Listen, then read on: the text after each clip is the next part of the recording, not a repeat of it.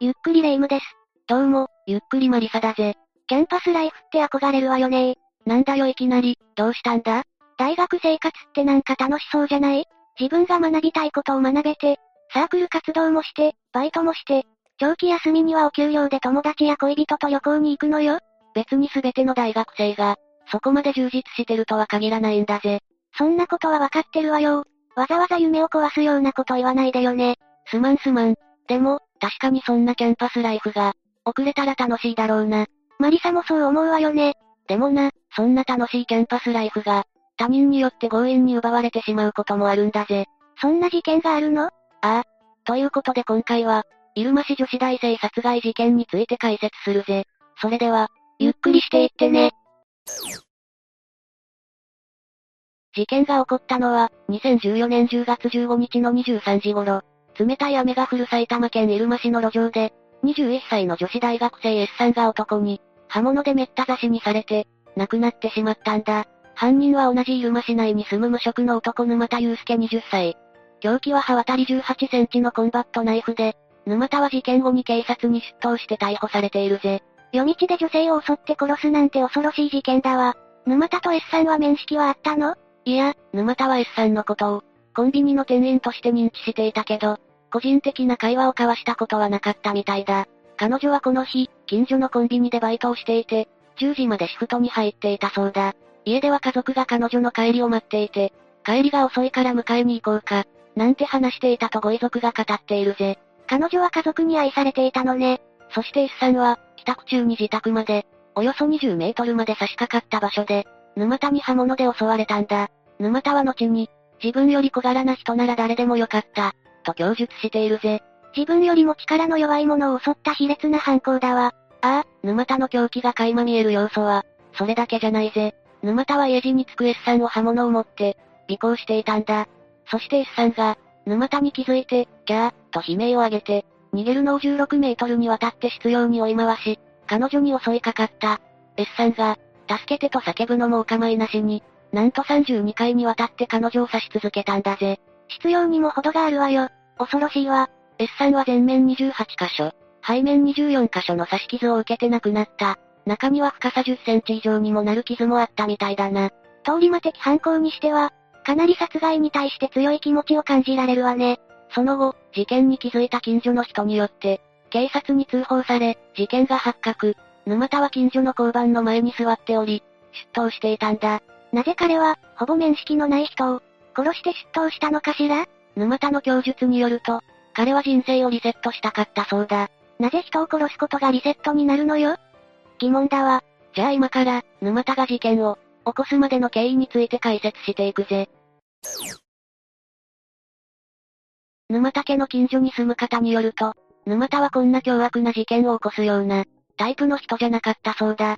沼田は、会社員の父と専業主婦の母、高校2年生の弟と4人で暮らす、ごく一般的な家庭で育ったんだぜ。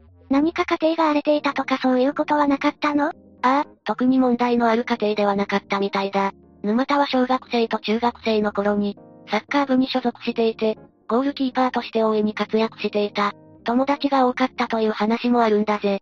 中学生の頃から彼は、将来は、警察官になろうと思っていたみたいだな。凶悪事件を起こすような人に見えないわ。彼に一体何があったの？沼田の人生が転落の兆しを見せるのは、彼が高校生になってからだ。彼は高校生の頃に不登校になってしまい、その後中退しているんだぜ。友達が多いサッカー少年として、充実した義務教育の時期とは、まるで正反対な高校生活だったのね。不登校のきっかけはわかっているの？勉強についていけなくなったという話もあるけど、はっきりとはわかっていない。でも一度は高校を中退してしまった彼だが、その後通信制の高校に転校して、卒業後には警察官の採用率が高い、日本文化大学に進学している。日本文化大学は法学部のみの小規模な大学なんだが、警察学や犯罪心理学も学べるから、警察官を志望する学生には人気のある学校なんだ。夢を諦めずに頑張っていたのね。ああ、そうだな。でも、沼田はせっかく大学に入学したのに、当初から講義への欠席が多かった。初年度は進級できたようだけど、2年生の年度はほぼ単位が取れておらず、前期の時点ですでに留年の可能性が、高かったそうなんだ。あら、沼田は警察官になりたかったんじゃないのかしら？最初はそうだったみたいなんだけどな。事件後の沼田の自宅からは、警察官の採用試験の本や、過去に起きた凶悪犯罪の本なんかが見つかっているぜ。それなのに、なぜ講義を休んだりしたのかしら？大学生になって遊び回るようになったとか？沼田はおとなしい性格で、サークルに入っておらず、友達もあまりいなかったみたいなんだ。友達が少なくて、孤立感とかがあったのかしら単に勉強についていけなかったという話もあるけど、どうやらそれだけじゃないようだな。沼田の知り合いの話によると、彼は大学でちょっとしたからかいを受けた、と話していたそうだぜ。そのちょっとしたの程度が、彼には耐え難いものだったのかも。あと、沼田には大学に入学した当時に、恋人がいたんだが、2014年1月に、彼女と別れてしまったそうだ。交友関係が狭かったことを考えると、彼女が心の拠り所だった可能性もなくはないわね。二人がどこまで親密だったかはわからないが、沼田の方は元恋人に対してかなり執着心を持っていた。別れた後の元恋人に対して付きまとうなどの、ストーカー行為を行っていたという話もあるんだぜ。じゃあ、沼田の方は別れに納得していなかったのかしら？そうかもしれないな。そして、この恋人との別れを起点にして、彼の思考はどんどん悪い方に傾いていく。そんなこんなで大学の講義を欠席してばかりいた沼田は、大学2年生の前期の時点で、来年度の留年が確定してしまったんだ。恋人と別れてさらに留年。かなり悪いことばかり続くわね。まあ留年に関しては自業自得だけど、大学生が大きなショックを受けるには、十分な要素ではあるな。この頃になると沼田は学業に対して完全に諦め、地元の消防団に入って活動するようになるぜ。当時の分団長の話によると、彼は礼儀正しい高青年で、真面目で正義感が強かったそうだ。彼は消防団での活動の他に、酒店でアルバイトをしていたんだけど、その店の従業員も彼について、おとなしい人だったと話しているぜ。ブランクや直面していた困難はあったものの、近所や周囲からの評判は決して悪くなかったのね。ああ、彼は自分なりに活力を見出して、自信を立て直そうとしていたのかもしれないな。でも、事件の数ヶ月前になると、彼は今まで真面目に出勤していたアルバイトに、無断欠勤するようになった。そのまま8月にはバイトを辞めてしまったんだぜ。彼の考えに何か変化でもあったのかしら。夏休み以降の9月には、学校に行くふりをして、インターネットカフェにこもるようになっていた。消防団の活動も無断で休むことはなかったものの、風邪をひいたと言ってこない日があったそうだ。つまり、彼は全ての活動を、放棄するようになってしまったんだ。自分の殻にこもるようになってしまったのね。さらに沼田は、この頃には、大学を辞めたいと考えるようになり、学校を辞めるか否かで家族とかなり揉めていたんだ。親としては、我が子の不登校を、経験したこともあって、せっかく将来の夢につながる大学に、入れたんだから辞めずに頑張ってほしい、という気持ちがあったのかもね。お金もたくさん支払っただろうし。ああ、そうだな。でも沼田はこの時点で、かなりやけになっていたのかもしれないぜ。恋人ともうまくいかず、学業にはついていけず、その上家族とも仲が悪くなってしまった。何もかもうまくいっていないと、感じてしまったんでしょうね。この頃にはもう、現実から逃げたい、今までの人生を、一度台無しにしてリセットしたい。そのために人を殺して刑務所に行こう、と考えていたのかもしれないな。それでもどんな事情であれ、人を殺すなんて身勝手すぎるわ。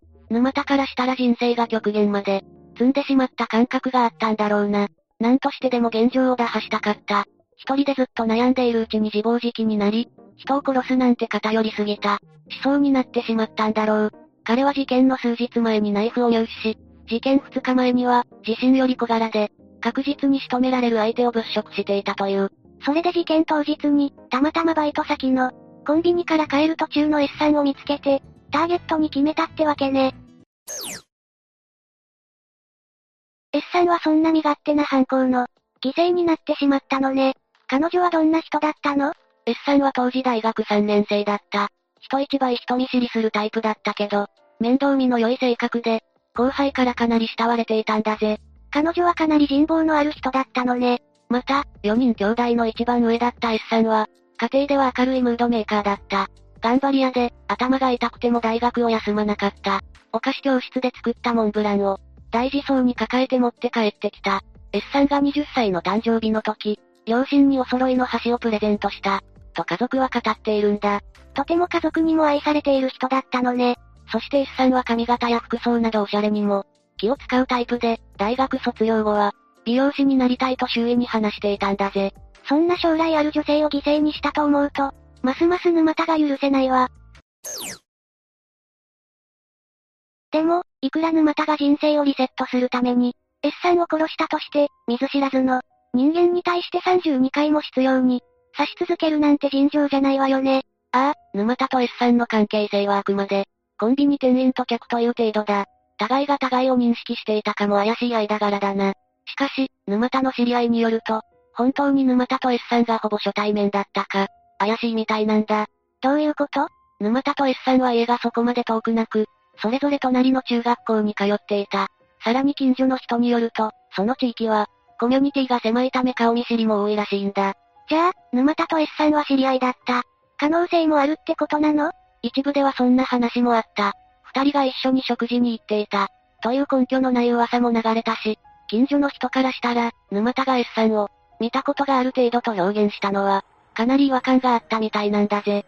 その二人で食事に行っていたというのはデマなの？ああ、デマという見方が強いようだ。でも、お互いにお互いを間接的に、認識していた可能性はあるぜ。どういうこと？事件の2ヶ月ほど前に、沼田が知人に、コンビニに可愛い子がいると話していたそうなんだ。一方で、S さんの方は事件の3週間前くらいに、誰かにつけられている気がする、と話していたというんだぜ。もしそれが本当なら、沼田の元恋人への、ストーキングが思い出されるわ。その時に殺意があったかは別として、沼田の方は S さんに対して一方的に意識していて、密かに付け回していた可能性もあるよな。そうだとすると、沼田は決して通り魔的に、S さんを襲ったのではなく、あらかじめ S さんを、襲うつもりだったのかもしれないわね。S さんをつけていた人物が、沼田だったという証拠はないし、あくまで噂だけどな。そして、2015年9月28日に埼玉地方裁判所で、初公判が行われた。沼田は初公判で起訴内容を認めているぜ。休刑は？無期懲役だ。犯行の残虐さや、見ず知らずの未来ある人を加害者の、身勝手な事情で殺したという動機を、考慮しての休刑となっている。人一人殺しているから、これだけ重い刑になっても仕方がないわね。一方で弁護側は、沼田が実施していることを、考慮して上場借用を求め、懲役18年への、減刑を求めたけれどそれが叶うことはなかった。いくら実施しているとはいえ、刑務所に入りたいっていう動機で、人を殺したんだから、実施するイコール反省、とはならないわ。ああ、弁護側の主張は、罪の重大さに見合った反省が深まっているとは言えない、として退けられた。その結果、無期懲役が確定したんだ。減刑されることはなかったのね。沼田側は控訴したの？沼田は判決を受け入れて、現在も服役中だぜ。無期懲役だからって一生刑務所から、出られないわけじゃないし、なんとなく、沼田の望み通りになってしまった感じがあるわね。ああ、ご遺族側は死刑判決を望んでいたみたいだ。